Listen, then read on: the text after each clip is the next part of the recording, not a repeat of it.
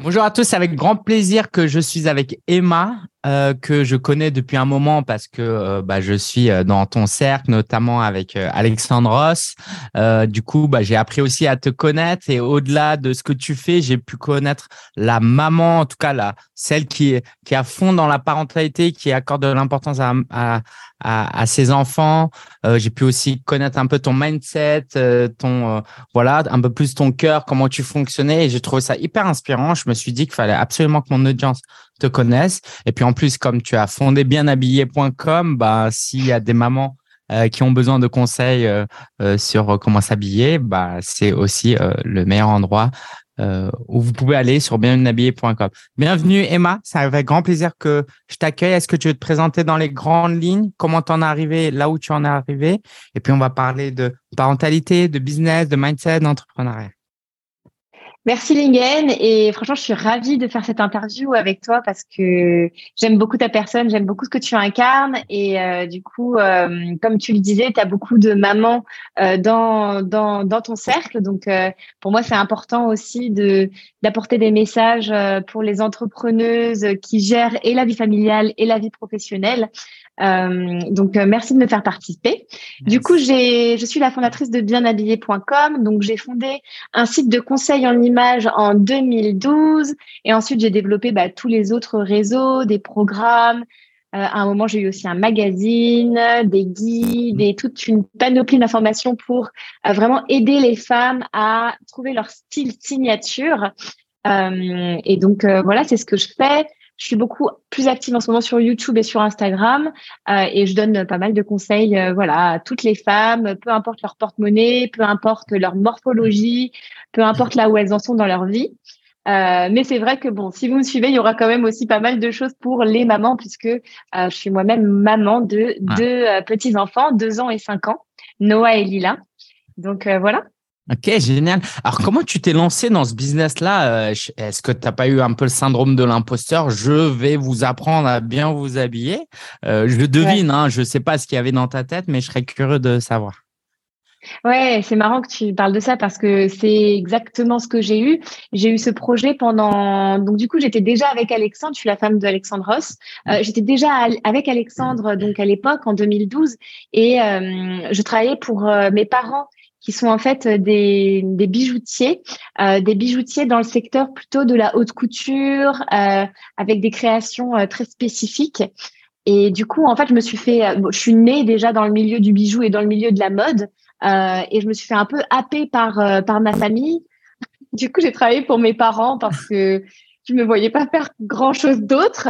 Euh, et il y a un moment, euh, comme mon père est très créatif, j'avais un peu du mal à m'entendre avec lui euh, quand je travaillais avec lui. Et je me suis dit, ah, c'est horrible, il faut que je change de carrière. Et c'est là où Alex m'a dit, mais en fait, tu adores conseiller les femmes dans les boutiques. Pourquoi est-ce que tu fais pas ça euh, sur un site internet? Pourquoi est-ce que tu mets pas toutes tes connaissances sur un site? Et ça m'a pris vraiment très longtemps à prendre cette décision d'écrire mon premier article. Je dis souvent un an, mais je crois que dans ma tête, c'était beaucoup plus long qu'un an. Ça m'a pris genre dix ans. Pendant dix ans, j'étais là, ouais, mais c'est trop tard. Non, mais attends, tout le monde fait ça. Enfin, c'est quoi ma plus-value? C'est quoi mon truc? Et puis, jusqu'au jour je me suis dit, bah merde, je le fais parce que c'est tellement plus euh, angoissant de rester dans, tu sais, ces appréhensions, euh, et son voilà que, juste de faire la chose donc du coup à un moment je me suis dit bon je le fais j'ai rien à perdre et, et j'y suis allée qu'est-ce que tu dirais à, toutes ces mamans qui veulent se lancer dans le coaching, dans le business et qui ont ce, syndrome de l'imposteur, à part, bah, euh, à un moment donné, vous allez vivre ce que Emma va vivre, ça va être trop frustrant et vous allez y aller. Est-ce qu'il y a d'autres moyens d'y arriver peut-être plus rapidement, plus fluidement?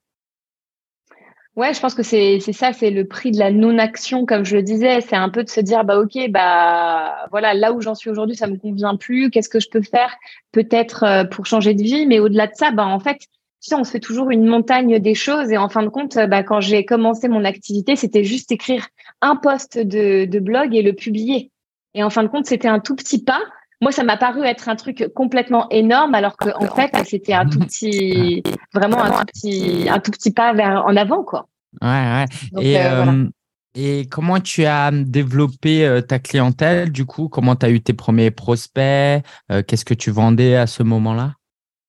Alors du coup, euh, j'ai commencé par un blog et à l'époque, les blogs étaient euh, vraiment en vogue. C'est un peu comme les réseaux sociaux euh, de l'époque, enfin d'aujourd'hui, je veux dire. À l'époque, les blogs c'était vraiment, je je sais pas si vous vous rappelez de toute cette époque des blogs mode, etc., avec des blogueuses mode, etc. C'était vraiment en vogue.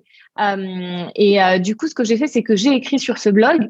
Et en fait, ce qui a fait mon succès, bon, j'ai envie de dire la qualité, oui, mais c'était peut-être pas forcément au début la qualité, c'était vraiment le fait que j'étais euh, tous les dimanches au rendez-vous, donc j'ai persisté, j'ai publié, publié, publié, publié, et en fait je me suis construit comme ça une audience, et ensuite ces femmes-là euh, se sont inscrites à ma newsletter, et quand j'ai sorti euh, mon premier programme, bah, j'ai fait tout de suite pas mal de ventes, ce qui m'a, genre je me suis dit, oh, Enfin, c'est un truc de fou. En fait, euh, je gagne euh, en, une semaine, je gagne ce que je gagne en un an, quoi.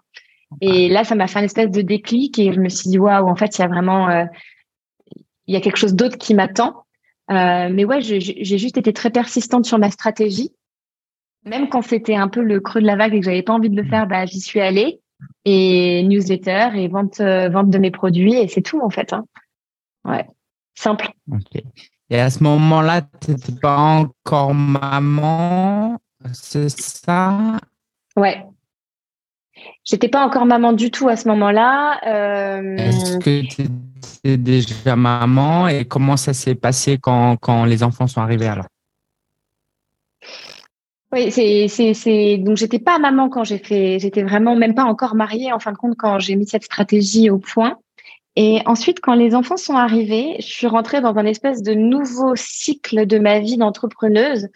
Euh, et j'ai dû en fait me rendre à l'évidence et une évidence qui pour moi a beaucoup de sens aujourd'hui quand je la regarde et je pense que ça aura encore plus de sens avec les années qui vont passer, c'est-à-dire que en fait j'ai mis en priorité ma famille et non pas mon projet. Pour moi c'était toujours en fait construire un business qui est au service de ma présence auprès de mes enfants.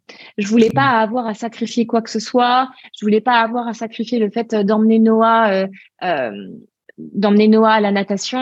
Je voulais pas avoir sacrifié, par exemple, le fait que pendant les trois premières années de la naissance, euh, juste depuis depuis le moment où j'étais enceinte jusqu'à les trois ans de Noah, je finissais à 16 heures quand même tous les jours, tu vois. Ce qui n'est pas le cas aujourd'hui parce que je suis sur un autre cycle, je suis dans un autre euh, rythme, mais et je sens que mes enfants ont un peu moins besoin de moi, mais dans les moments en fait propices où j'ai senti que mes enfants avaient vraiment pleinement besoin de moi, j'ai mis en place bah, des sacrifices euh, par rapport à mon business qui était pour moi nécessaire. En fait, j'ai choisi un peu mon combat, quoi. Ok.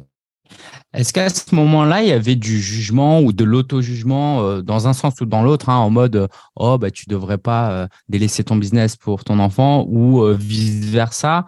comment tu as vécu ces, pensées? Et je sais pas si de l'extérieur aussi tu ressentais ça? En fait, euh, ce que, ce que j'ai ressenti, c'est que pour moi, au début, c'était un petit peu dur de lâcher prise, mais euh, j'ai pas euh, baissé mon chiffre d'affaires. J'ai maintenu mon chiffre d'affaires en l'augmentant un petit peu et surtout en jouant sur la délégation, en fait. J'ai délégué beaucoup plus de choses que ce que j'avais l'habitude de faire et ça, ça a fait la différence. Euh, et en fait, au fin fond de moi, j'ai toujours su que c'était la bonne décision. j'ai toujours su que c'était des moments précieux que j'avais pas envie de, de, de laisser passer. Et, euh, et du coup, euh, personnellement, euh, je savais que c'était le bon, le bon chemin, en fait. Je me serais pas vue faire des grosses, grosses journées, travailler les week-ends, travailler le soir avec des enfants en bas âge, en fait. Et c'est hyper intéressant parce que souvent on dit qu'on n'est pas obligé de choisir entre A ou B. Est-ce que tu veux nous parler de cette démarche où tu t'es dit, bah non, je vais déléguer, je vais maintenir, je vais même faire croître mon entreprise en travaillant beaucoup moins, j'imagine? Comment ça a été ce switch finalement de passer un peu de ce statut d'artisan à entrepreneur, dirigeant d'entreprise? Comment ça s'est passé pour toi? Ouais, ça n'a pas été facile. En fait, j'ai tout simplement. Euh, avant, je travaillais avec pas mal de freelance et là, en fait, j'ai un petit peu euh, arrêté pas mal de contrats freelance pour prendre une salariée euh, à plein temps. Euh, qui est Floriane et qui euh, travaille toujours avec moi aujourd'hui et qui est, devenue un peu euh, mon bras droit exécutif. Et j'ai eu la chance de tomber sur une fille superbe qui a beaucoup de beaucoup de patience, qui comprend complètement mon rôle de maman et qui, tu vois, c'est pas comme si elle m'en voulait. Je me suis aussi souvent dit, j'ai eu la chance de tomber sur une fille qui m'en veut pas de partir à 16 heures ou de faire les courses un mardi midi ou tu vois de d'endosser ce rôle pleinement de maman parce que elle-même elle porte ces valeurs là euh, en elle et je pense que le jour où elle sera maman bah du coup on va avoir un peu hmm. l'opposé qui va se créer il faudra hmm. qu'on gère ça aussi euh, mais mais en fait je pense que j'ai attiré à moi la bonne personne euh, et du coup, ça m'a permis de tout centraliser mon énergie sur une personne. Elle venait chez moi à l'époque, et du coup, ça me, ça me permettait de la briefer sur tout ce qu'il y avait à faire. Et voilà, moi, je pouvais continuer ma vie de maman. faut savoir que j'ai allaité quand même, bah, du coup, euh, six ans non-stop. Là, je viens d'arrêter d'allaiter, mais j'ai fait un allaitement super long aussi qui me demandait de, de faire des interruptions euh, euh à longueur de journée. Euh, et, et, voilà, en fait, moi, pour moi, c'était même pas une question, mais le fait d'avoir voilà, c'est ça en fait. Noah est né et Florian est rentré dans ma vie trois mois après, tu vois. Et mmh. ça s'est tellement bien goupillé que je me dis, c'est vraiment, enfin, maintenant quand je regarde, je me dis, ah, c'est vraiment, c'est magnifique en fait. Ça s'est, ça s'est bien mis en place, quoi. C'est clair, ouais, c'est passionnant. Merci pour ce partage. Euh, tu vois, ça, ça me parle quand tu donnes cet exemple parce que euh, tu n'as pas eu cette culpabilité, quoi. Tu en parles un petit peu de comment je peux donner l'exemple d'une bonne éthique de travail alors que moi-même, euh, je finis à 16 heures? Moi, tu vois, je suis confronté un peu à ça. Quelquefois, je suis en mode, ah, j'ai envie de prendre des vacances, mais je culpabilise parce que bah, ils vont travailler plus que moi et non, il faut que je donne le bon. Voilà, du coup, je, galère un petit peu avec ça. Je serais ravi d'avoir ton, ton feedback euh, sur ça. Bah, moi, je pense qu'en tant qu'entrepreneur, on travaille toujours un petit peu parce que, en fait, le truc, c'est que moi, je suis jamais vraiment pleinement en week-end. Là où Floriane, bah, elle s'arrête le vendredi soir et elle reprend le lundi matin, même si, bah voilà, euh, c'est vraiment un bras droit euh, euh, de folie. Donc, euh, s'il y a des choses à faire, elle les fera, je le sais. Mais quand elle s'arrête, elle s'arrête et elle a plus la charge mentale de l'entrepreneuse ou de l'entrepreneur que nous on peut avoir. Euh, moi, voilà, j'allaitais Noah, mais souvent quand j'allaitais Noah, j'écrivais un post sur les réseaux sociaux. Si, tu vois, par exemple, en ce moment, le soir, bah, en fait, je m'arrête officiellement à 18 heures en ce moment parce que je suis dans une période où je suis plus concentrée sur le travail. mais néanmoins, euh, de 21h à 21h30. Je vais lire, je vais lire un livre en ce moment sur le coaching avec des outils que j'implémente ensuite dans les cours que je vais donner. Donc, en fin de compte, tu vois, la limite entre le travail et euh, la vie perso, pour nous, ça s'arrête jamais vraiment, quoi. Euh, donc, je me dis, en fin de compte, les heures qu'on fait pas, bah, on les rattrape quand même d'une certaine manière.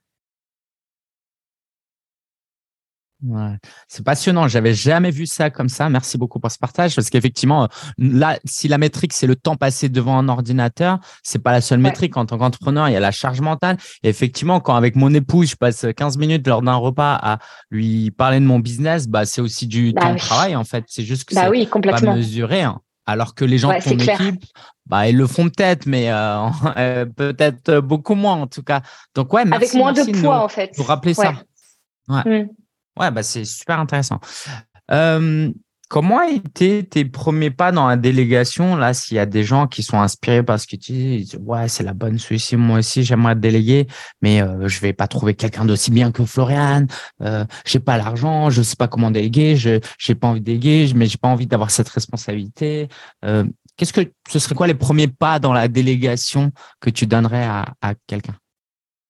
Moi, je pense que la délégation, euh, quand on délègue, on doit être vraiment très connecté à son intuition, à l'intuition qu'on a de la personne, euh, bah, à son, à ce qu'elle dit, mais aussi à ce qu'elle dit pas, à comment elle se comporte, quel est son body language. Euh, Est-ce qu'il y a des choses qui nous font tilt ou pas Moi, quand j'ai rencontré Floriane, je le dis souvent, j'ai eu un coup de foudre euh, amical. J'ai eu, euh, enfin, je me suis dit waouh. Enfin, en fait, cette fille-là, elle est géniale et je pensais pas du tout embaucher une Française en arrivant ici à Maurice parce qu'on habite à ville Maurice. Je pensais embaucher des Mauriciens.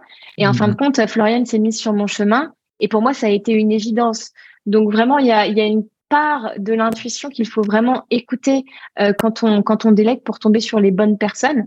Et quand je regarde, je j'ai su aussi m'entourer de, de personnes, euh, euh, ma nounou par exemple, qui est là euh, depuis qu'on a euh, Noah aussi, depuis qu'on est arrivé à Maurice, donc à peu près en même temps que Floriane, et elle est génialissime. Euh, c'est quelqu'un qui prend en main les choses, qui voilà, je, je... Et, pareil, j'ai une intuition très forte avec elle où je me suis dit c'est la bonne personne. Ça veut pas dire que je me suis pas déjà trompée. En fait, je me suis trompée sur beaucoup de personnes et ça m'a permis de mettre un petit peu une liste, une liste inconsciente comme ça de choses que je ne veux pas tu vois, chez, chez, chez l'autre. Et donc, du coup, maintenant, quand je sens une personne, je sais que c'est la bonne. Ah, super, merci beaucoup pour ce partage. Je voulais te parler aussi d'autre chose qui était lié à l'abondance. Euh, donc, euh, comme tu as dit, euh, tu es marié à Alexandre Ross Alexandre est aussi connu, en tout cas à un moment donné, pour nous faire des vidéos, nous montrant la belle maison, la vie à Maurice, la nounou, son bureau, tout ça. Et je sais un peu votre background, je sais que vous n'avez pas grandi forcément dans cette abondance. Mm. Ça m'inspirait énormément d'entendre ton point de vue parce que quelquefois on se fait des films sur, tu vois, quand tu as dit que tu avais une nounou, dans ma tête, j'étais en mode, tiens, je me demande si Emma, elle est à l'aise de dire qu'elle est une, elle a une nounou parce que moi, je suis pas à l'aise avec cette abondance et c'est pour ça que je l'attire pas autant que je voudrais, en fait. Comment toi, tu vis l'abondance, la prospérité? C'est quoi ta relation au succès, à la réussite, à une certaine, à un certain bien-être financier? Ouais, ah, c'est intéressant comme question.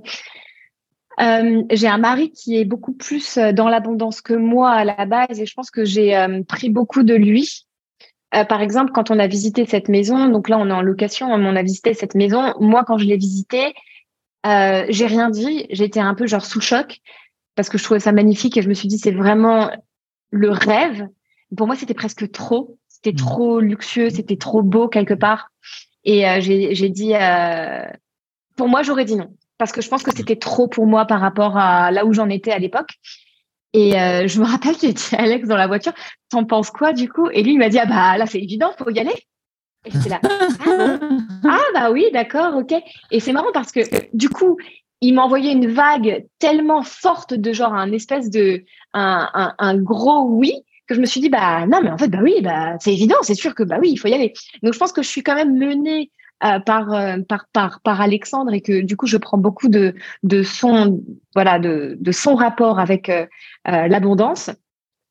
mais après, ben moi je, je note en fait tout ce que j'ai envie de manifester dans ma vie et je le cultive. Mmh. J'essaye d'avoir des exemples dans dans les réseaux sociaux, dans les personnes que j'admire. J'essaye d'avoir des exemples de personnes qui m'inspirent et et j'essaye de faire en sorte qu'ils me montrent que c'est évident qu'on peut avoir ça, même si on vient d'un milieu euh, un peu moins riche ou quoi. Donc, euh, je, je note tout ce que j'ai envie d'avoir, tu vois. Genre, même euh, si j'ai envie de trouver des super beaux tapis, je vais le noter. si j'ai envie de trouver une maison comme celle-ci? Ouais.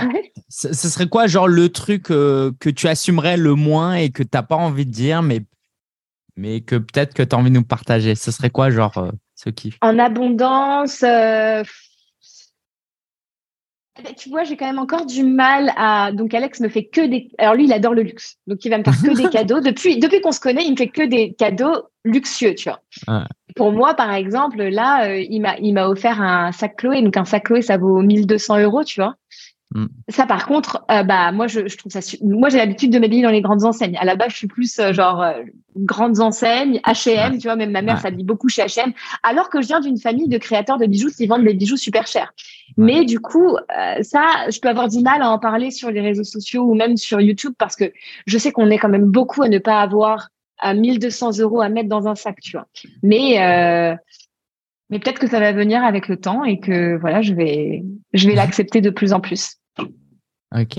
C'est quoi aujourd'hui en tant qu'entrepreneur euh, les qualités, les aptitudes que tu as le plus euh, développées ces dernières années qui t'ont permis d'arriver là où tu en es?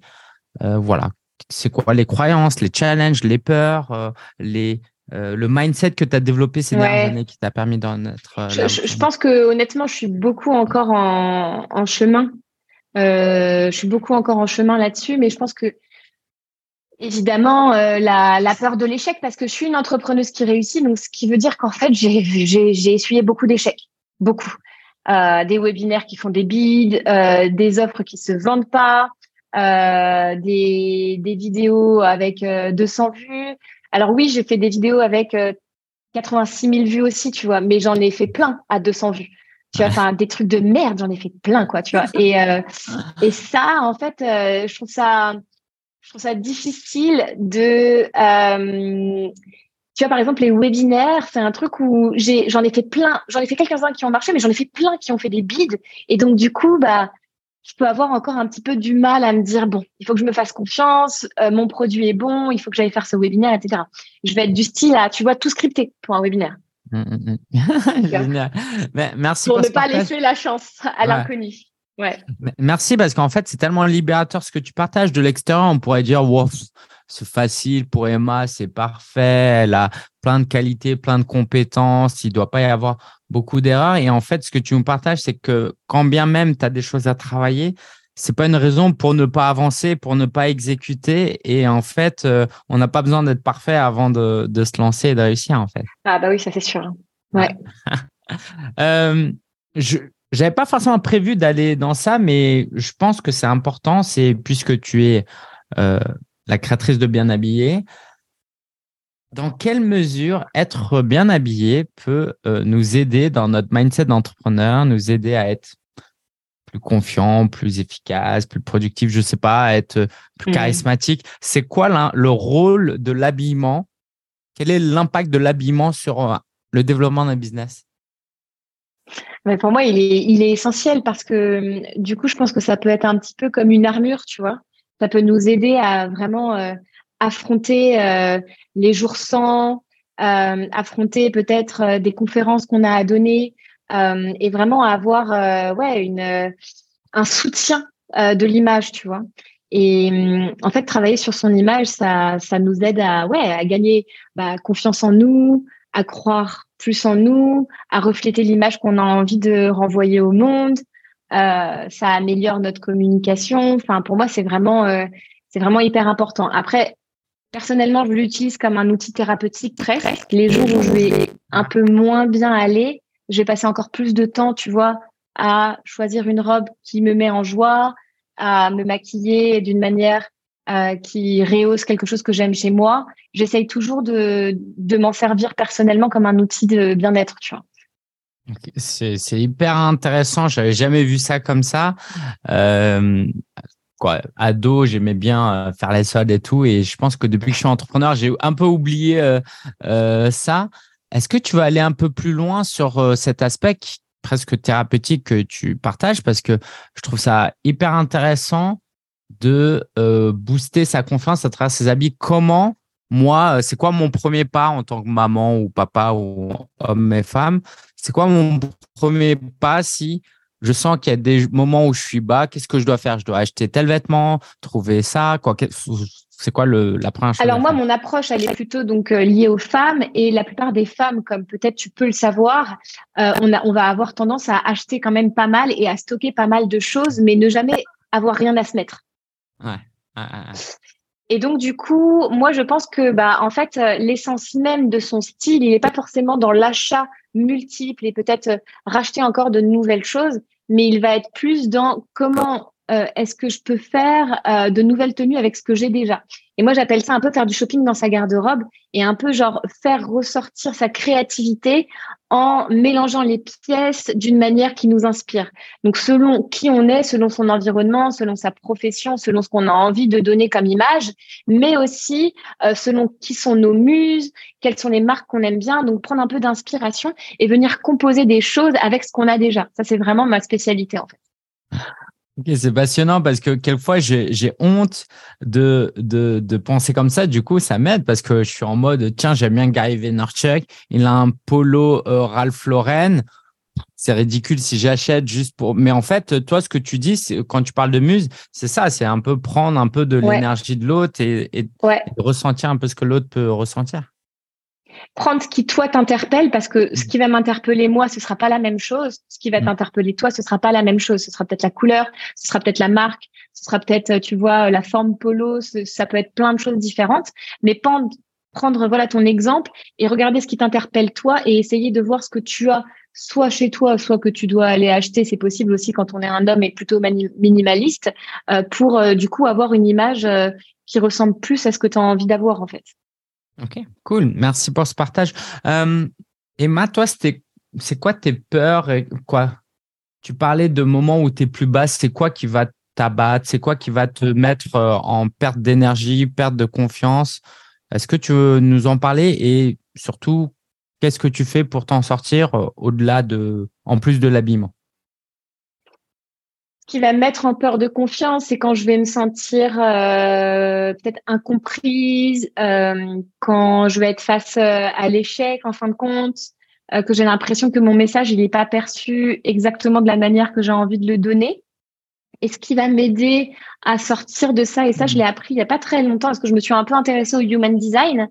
Et donc, le human design, dans mon profil à moi, euh, et c'est ce que j'ai tendance à pas faire, mais que je dois faire, c'est utiliser euh, plus la communication c'est-à-dire euh, expliquer pourquoi je me sens pas bien, expliquer quelles sont les émotions qui émergent en moi, pour aider les autres à me comprendre et aussi pour aider les autres à prendre conscience de ce qui bloque aussi peut-être dans leur vie, tu vois. Donc, je vais avoir tendance à vouloir me replier sur moi-même quand ça va pas, alors qu'en fin de compte, je pense que ce qui marche le plus avec moi, ce qui me soigne le plus, c'est les mots, c'est la parole, c'est la communication. Ça peut être aussi l'écriture, tu vois, faire du journaling, etc ça m'enlève un grand, grand poids et personnellement, c'est quelque chose qui marche super bien. Tu écris quoi quand tu fais du journaling? J'écris vraiment euh, de manière complètement libre. Donc, euh, comme si euh, c'était transcendant en fait. Je ne me concentre pas sur. Je, je, pars peut-être d'une émotion ou d'une phrase et puis après j'écris, j'écris, j'écris et je peux écrire assez longtemps en fait en fait, tu écris pour écrire et non pour te relire plus tard. Moi, je pense que c'est l'erreur qu'on peut faire. C'est oh, il faut que je le relise, donc il faut que j'écrive d'une manière à ce que je puisse le relire. Ça? C'est un défouloir en fait. C'est pas du tout euh, quelque chose qui est. C'est limite après tu pourrais le jeter à la poubelle. C'est juste pour euh, tout, tout poser en fait. Ok, waouh.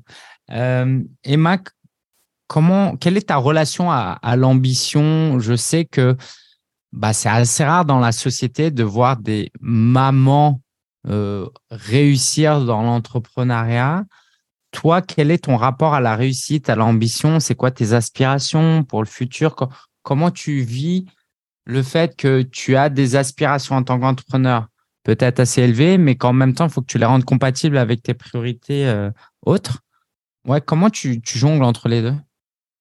Je pense que c'est un peu ce que je disais euh, tout à l'heure, c'est-à-dire être en, en, en, phase avec euh, le cycle dans lequel on est. Donc moi, je suis, je reste absolument persuadée que quand on est enceinte et qu'on vient d'accoucher et ensuite euh, pendant les deux premières années, disons, de l'enfant, c'est très difficile. En tout cas, moi, euh, en tant que qu'être hyper émotionnel et hyper maman, ça a été très difficile de mettre toute mon intention sur mon business. Mon intention était ailleurs. Maintenant, j'ai senti le shift, tu vois. Ma fille, elle a deux ans, euh, je l'ai sevrée, elle va rentrer euh, du coup à la crèche et euh, je, ressens que c'est le bon moment pour me mettre beaucoup plus dans mon business. Donc, être OK avec le fait que c'est des cycles, pour moi, c'est super important en fait. Ok, merci. Et ça demande une certaine prise de conscience et, du coup de, réfléchir et ça, c'est toujours important. on a parlé de la place de la famille presque un peu comme une contrainte, comme quelque chose qui pouvait nous ralentir. Mais est-ce que tu veux aussi nous partager dans quelle mesure ta famille euh, t'aide dans ton business et euh, vice-versa d'ailleurs? En quoi ton business te permet d'être une meilleure épouse, une meilleure maman, euh, mm. frères et sœurs et filles d'ailleurs? Je pense que moi, je viens aussi d'une famille qui est très travailleuse. Je me rappelle que mm. comme mes parents, ils fabriquaient des bijoux, etc., ils avaient des commandes et donc, par exemple, mon père, il a travaillé très longtemps pour Louis Vuitton. Hmm. Et du coup, quand il finissait pas les productions, il travaillait la nuit. Et ça, je me hmm. rappelle, ça m'a genre, euh, ah, non. Et ma mère était, on va travailler cette nuit jusqu'à 3 heures du mat et tout. Enfin, et je me rappelle que c'était quelque chose de, de très pesant pour moi en tant qu'enfant. Euh, donc, je mets vraiment beaucoup de limites dans, dans, dans mon emploi du temps. Pour moi, à 18 heures, je quitte le bureau je travaille pas le soir, je travaille pas la nuit et j'ai des moments dédiés vraiment avec les enfants. Et je trouve que du coup, leur présence dans ma vie euh, a apporté ça, a apporté le fait que bah du coup, ils me mettent un rythme. Euh, et ce rythme-là, il est bien, pour moi, il est au service de moi, tu vois, au service aussi de ma carrière.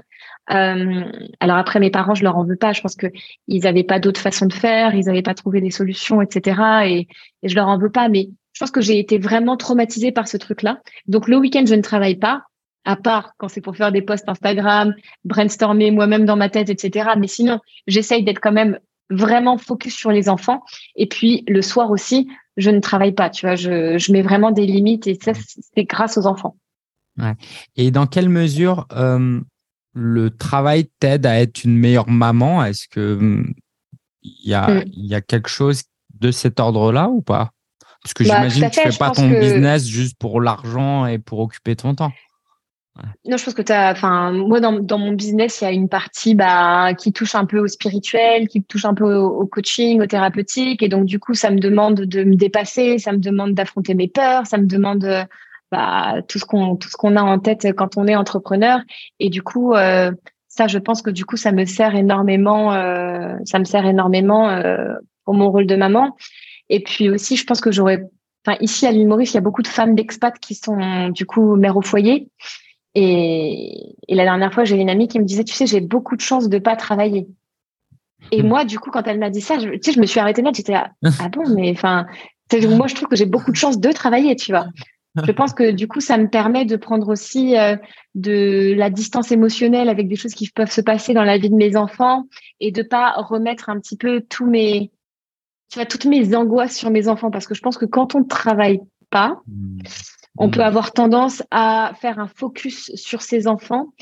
Euh, et si on travaille pas sur soi, je suis pas sûre que ce soit euh, la meilleure euh, des éducations qu'on puisse donner à ses enfants. Donc, je pense que là, les valeurs que j'apporte sont sont plutôt bonnes, même si bien sûr il y a toujours des choses à revoir, mais mm. je voilà, j'essaye d'avoir ça en tête.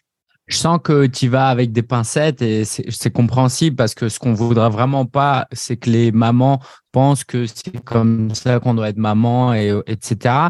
Mais c'est quand même ton partage d'expérience. Est-ce que tu vas aller un peu plus loin? Parce que je pense que c'est aussi important d'assumer pleinement euh, tes enfants. Par exemple, si je devais les interviewer et que je leur demandais, ouais, euh, euh, ça t'apporte quoi d'avoir une maman qui fait un travail qu'elle aime et de tout ce qu'elle fait? Est-ce que tu préférerais qu'elle soit que à plein temps avec toi? Qu'est-ce qui Qu'est-ce que me diraient tes enfants? Qu'est-ce que me dirait Noah, par exemple?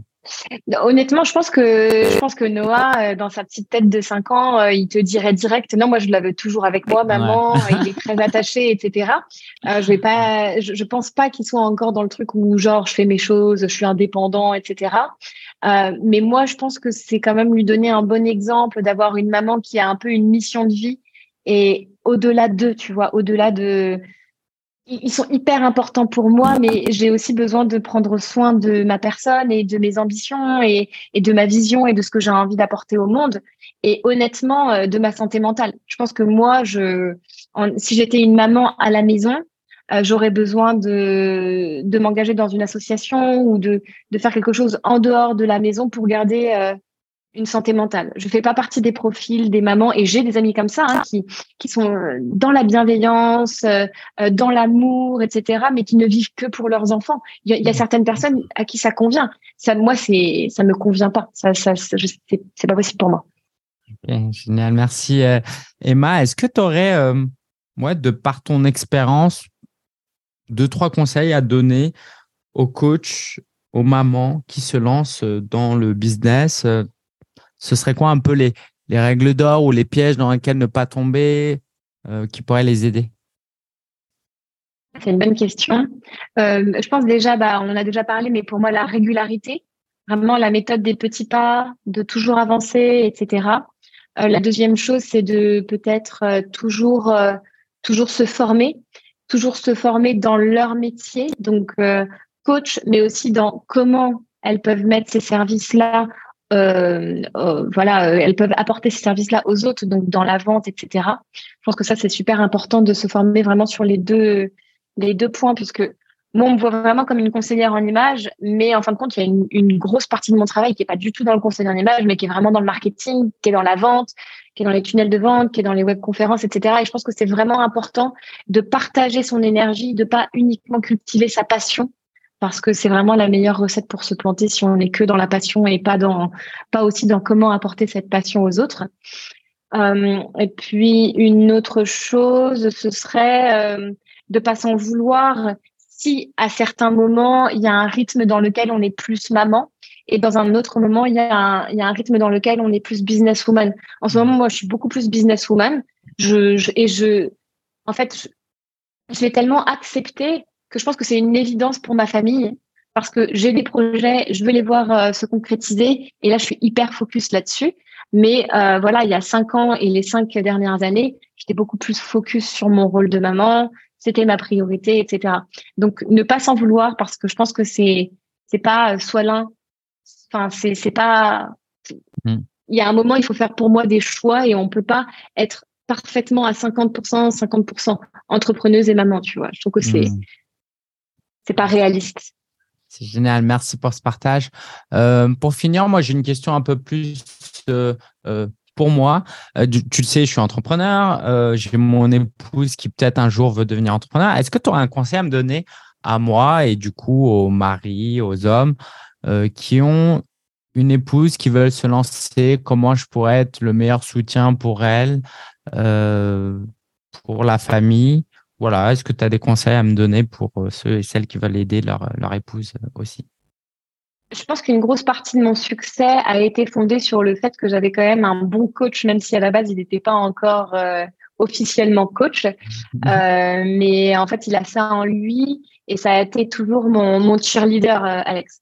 C'est quelqu'un qui, tu dois le savoir aussi parce que je pense qu'il est aussi comme ça avec les personnes qui l'accompagnent, mais il est très dans le soin, et euh, il va te dire ça c'est ça t'as fait ça c'est génial etc mais aussi il peut me reprendre sur certains trucs. Donc quand euh, je venais de lancer mon, mon blog je m'étais engagée à poster tous les dimanches.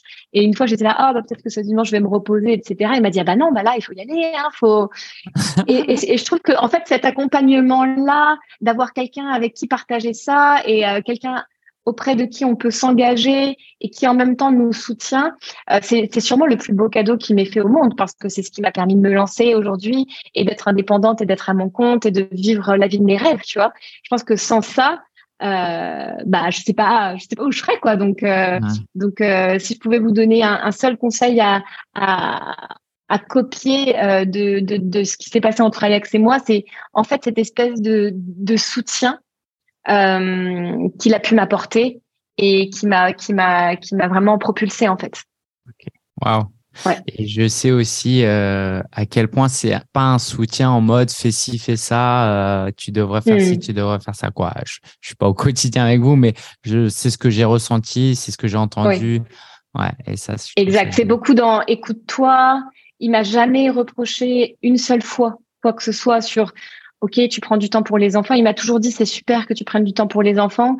Ou par exemple des fois où je devais, j'avais envie de me reposer et rien faire ou prendre un massage, il me disait mais, vas-y, va prendre un massage, repose-toi, t'en as besoin. Il a toujours été hyper bienveillant et ça, je pense que c'est vraiment un cadeau quoi. Génial. Merci beaucoup euh, Emma pour ce partage. Euh, Emma, pour les personnes qui veulent euh, en savoir plus sur toi, qui veulent voilà un peu découvrir ton univers, euh, comment ils peuvent te, retrouver? Alors du coup, pour euh, me retrouver en ce moment, ce qui est un peu mon média favori, ça va être plutôt YouTube.